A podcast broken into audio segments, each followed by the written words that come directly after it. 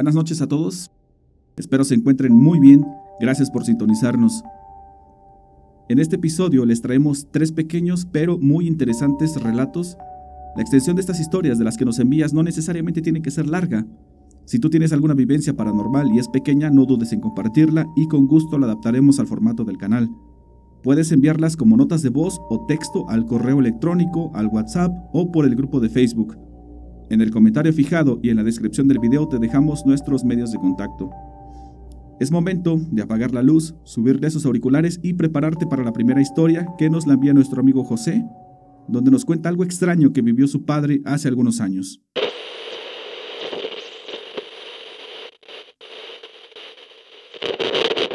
Buen día amigos. Les quiero compartir una historia que le sucedió a mi padre hace aproximadamente 30 años, acá en el estado de Querétaro. Él era un militar retirado. Después del ejército, se dedicó a entrenar a niños y a personas en general, en equitación caballo de salto. A mi padre le gustaba mucho recorrer largas distancias con su caballo, y por lo regular iba cada mes al Cerro del Cimatario, lugar donde ocurre esta historia y según se cuenta es un volcán extinto. Eran las dos de la tarde de un día soleado, mi padre se encontraba en dicho cerro. Estaba en la parte donde había cardón y uña de gato, donde había mucha espina, contemplando la vista y la naturaleza desde ahí, cuando de pronto ve a una persona que se aproxima en su dirección a unos 100 metros de distancia. Era un hombre, no llevaba ropa, estaba desnudo, descalzo, tenía una barba muy larga y medía casi dos metros de altura. Mi padre creyó que se trataba de un indigente, quizá algún enfermo mental, cuando estuvo cerca, esta persona se le quedó mirando y le pidió que lo llevara en su caballo, pero mi papá le contestó que no y se alejó de él. Entonces, esta persona comenzó a seguirlo. Papá apresuró el trote del caballo y aquel hombre comenzó a correr detrás de él. Entonces, mi papá le exigió al animal correr lo más rápido que pudiera.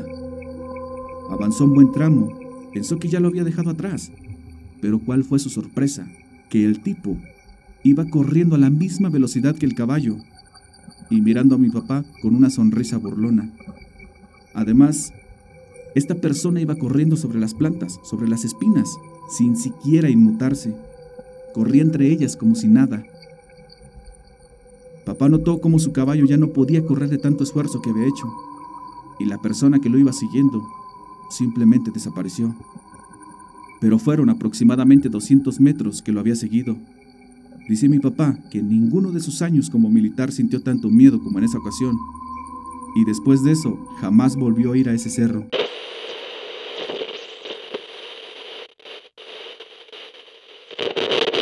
¿Qué les pareció la historia, amigos? Interesante, ¿cierto? Hay muchas cosas que contemplar aquí. Primero, los cerros y los volcanes son lugares llenos de misticismo. Infinidad de relatos hay de ellos relacionados al tema paranormal. Personalmente me he dado cuenta aquí en el canal que pueblos, cerros, ranchos y cuevas es donde se concentra una gran proporción de los fenómenos paranormales. Pareciera que entre menos impactado por la mano del hombre esté el lugar, más presencia de estos fenómenos. Por supuesto que esto no es una regla general, solo es un dato curioso que estoy empezando a detectar en los relatos que nos mandan. Segundo punto. Como bien lo indica nuestro protagonista, a primera vista pareciera tratarse de un indigente o una persona con problemas mentales, y puede ser que así sea. Sin embargo, hay varias cosas que a mí me causan ruido. El tipo mide casi dos metros, está totalmente desnudo. Quien ande en el sendero, trabaje o viva en el campo, o simplemente le gusten las caminatas, sabe que esto es muy complicado de digerir. Esta historia sucede a las 2 de la tarde, la piel expuesta al calor, incluso por periodos cortos de tiempo, puede causar serias quemaduras. Además, ya por la tarde, cuando el sol se oculta, allá arriba se vuelve muy frío. Y conforme avanza la noche, esta condición no hace más que empeorar. De este modo, la supervivencia allá arriba, en esas condiciones, es algo muy complicado.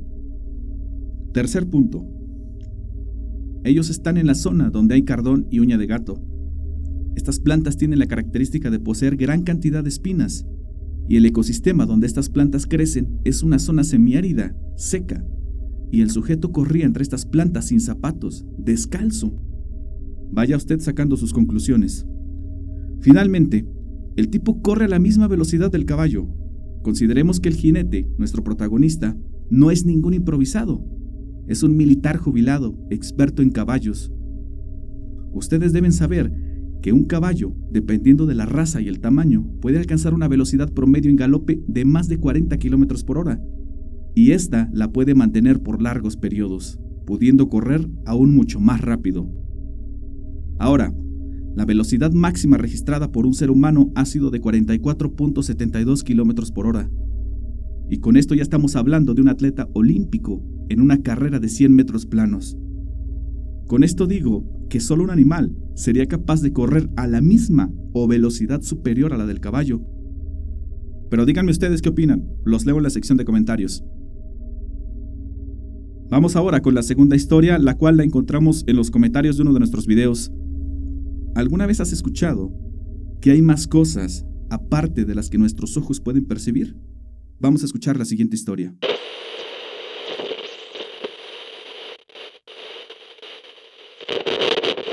Saludos desde Ecuador, mi amigo.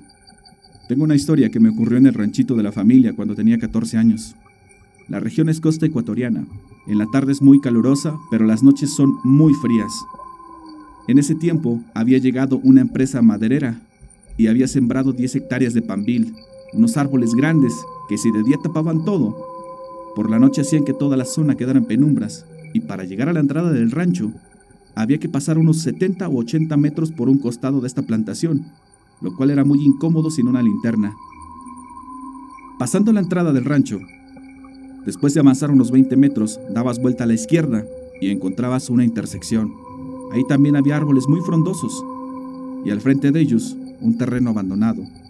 Esta zona también era un tanto incómoda de atravesar, incluso si ibas acompañado. Se sentía una vibra rara. En una ocasión regresaba de jugar fútbol con mi primo a eso de las 8 de la noche. Pasábamos por esa zona. Le pedí que me tomara una foto para mi Facebook junto a los árboles de Pambil, que con la poca luz que había les daba un aspecto de terror. En fin, me tomó la foto y seguimos caminando. Cruzamos la entrada del ranchito y llegamos a la intersección. Y justo cuando girábamos, cuando teníamos al frente aquel terreno abandonado, sentí un apretón en mis hombros. Miré a mi primo y le dije que qué le pasaba, que por qué había hecho eso. Extrañado me contestó que él no había sido, pero que de repente se sentía muy cansado, más de lo normal. En ese momento miré a mi derecha, al terreno donde estaban los árboles grandes, había una sombra negra, muy grande, una que no correspondía a los árboles. La luz de la luna la dejaba ver perfectamente. Yo me quedé al lado y le dije a mi primo que corriera. Y así los dos nos echamos a correr el resto del camino hasta la casa. Llegamos pálidos y con la adrenalina a tope. Esa noche y toda la madrugada los perros no dejaron de aullar. Podía sentir que algo más andaba por ahí en el rancho, rodeando la casa. Pero lo peor de esa noche fue lo que vi en mi sueño en este, regresaba al momento exacto de esa noche cuando mi primo me tomaba la foto. Avanzábamos y llegábamos a la intersección. Entonces lo veía de nuevo, solo que ya no era la sombra lo que estaba ahí. Ahora podía ver perfectamente lo que la generaba. Era un ser de aspecto delgado y con cara deforme, sin ojos, sin boca, oscuro totalmente. Y ese ser volteaba a ver a mi primo y le provocaba un desmayo. Desperté del susto eso de las 5 de la mañana. Todos se encontraban dormidos, incluyendo a mi primo. La casa donde estábamos estaba construida de cañas. Eché un ojo entre las aberturas.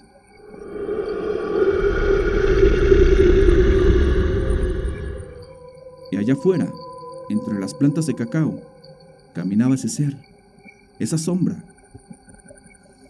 Hoy en día han pasado cinco años de ese suceso, de esa vez que mi sueño me reveló algo que mis ojos no pudieron ver. Siempre le he dicho a mi familia que ese terreno tiene vibras muy malas. Incluso al día de hoy, no me atrevería a pasar de nuevo por ahí de noche.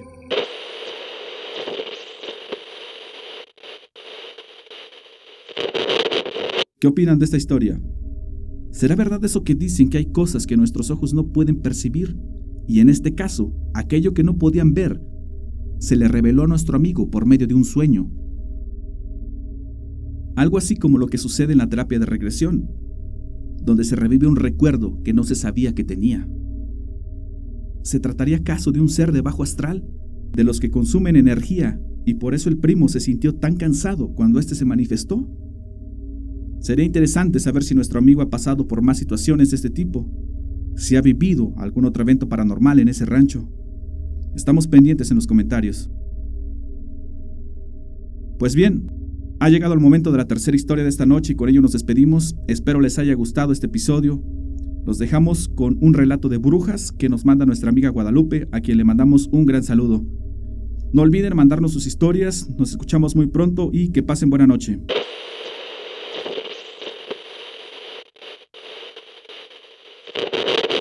Mi nombre es Guadalupe Moreno. Esta historia ocurrió hace aproximadamente 40 años, cuando yo tenía 16 y vivía con mi mamá y mis hermanas en un pequeño pueblito cerca de Cuautitlán, Estado de México. Se dice que antes ahí fue una laguna que posteriormente se fue secando hasta convertirse en un pueblito, donde vivía muy poca gente.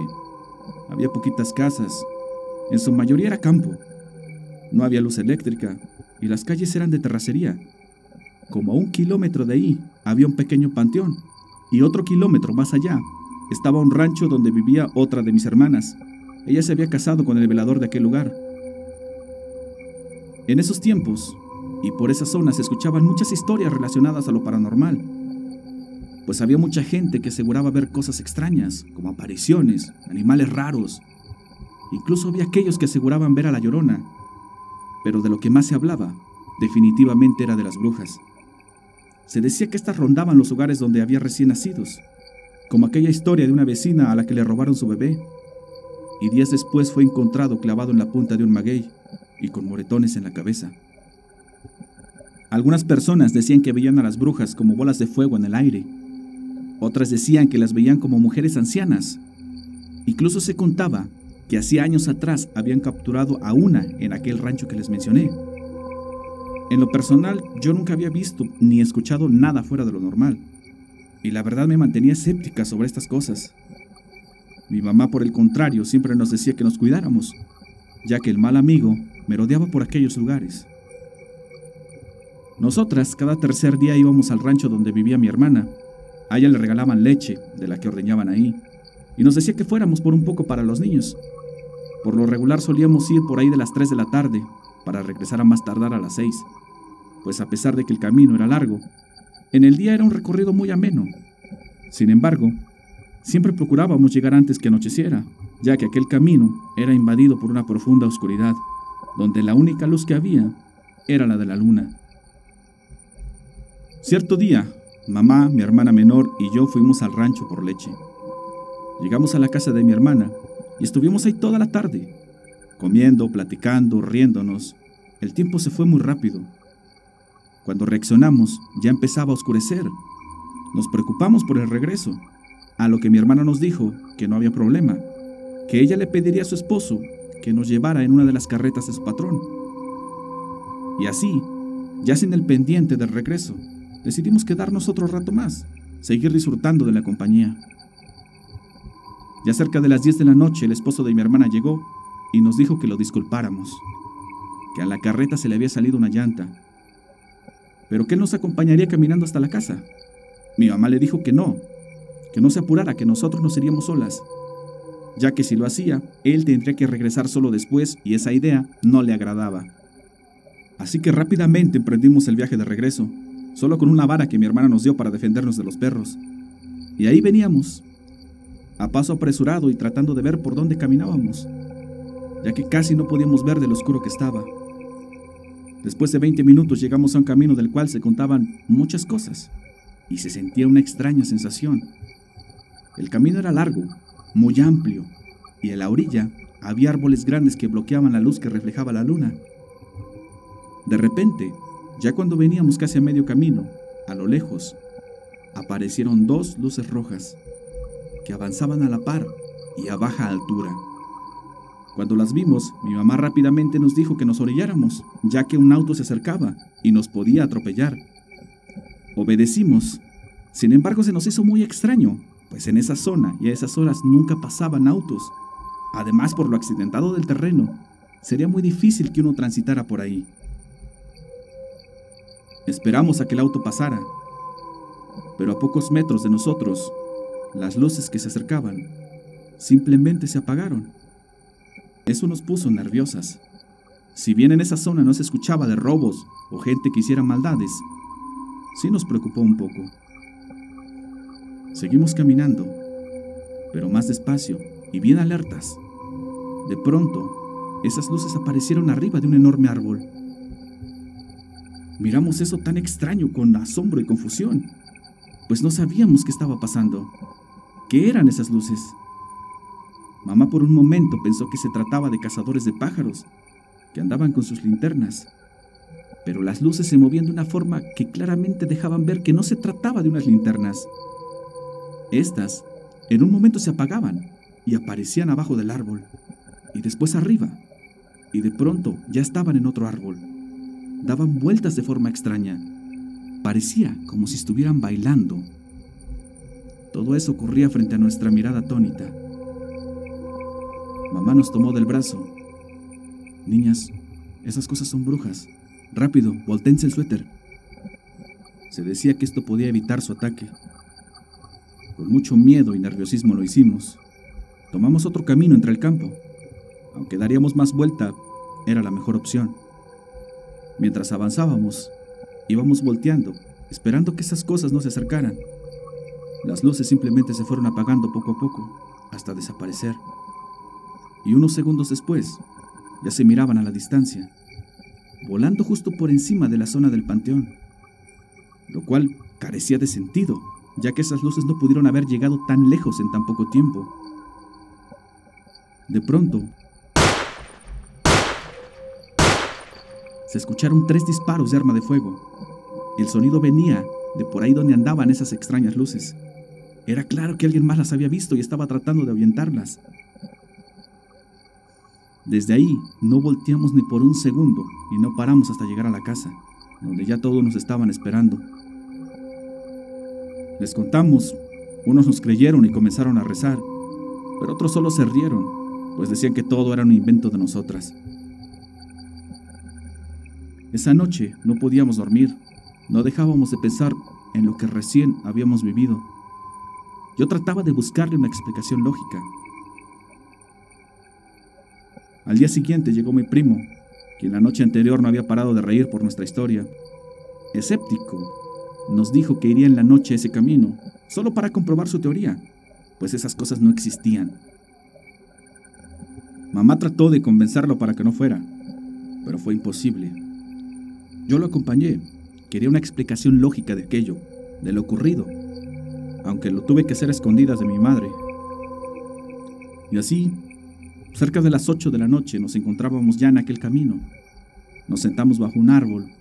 Nada ocurría, nada se veía, nada se escuchaba. Solo el sonido de los grillos y algunas ranas. Mi primo no paraba de burlarse de mí. Decía que todo eran inventos nuestros. Se paró y caminó hacia una zanja, donde había un pequeño puente.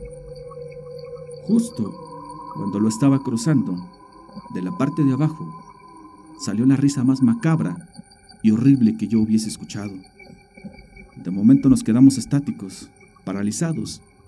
Después de unos segundos reaccionamos, nos tomamos de la mano y corrimos sin parar hasta que llegamos a la casa. Fue así como comprobamos lo que se decía de aquel lugar, de las cosas extrañas que sucedían en ese camino. Días después, mientras desayunábamos, pasó un señor que vivía cerca del panteón.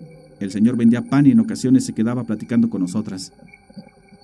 Ese día en la plática salió el tema y le preguntamos si creía en las brujas. Nos contestó que sí, que incluso las había visto en forma de bolas de fuego en el cielo, o a veces volando por encima del cementerio, pero que las corría disparando tres veces su pistola. De inmediato lo relacionamos con los tres disparos que habíamos escuchado aquella noche. Le contamos nuestra experiencia y nos dijo que efectivamente él también las había visto y él había sido quien disparó esa noche. Muchas gracias por leerme. Hasta pronto.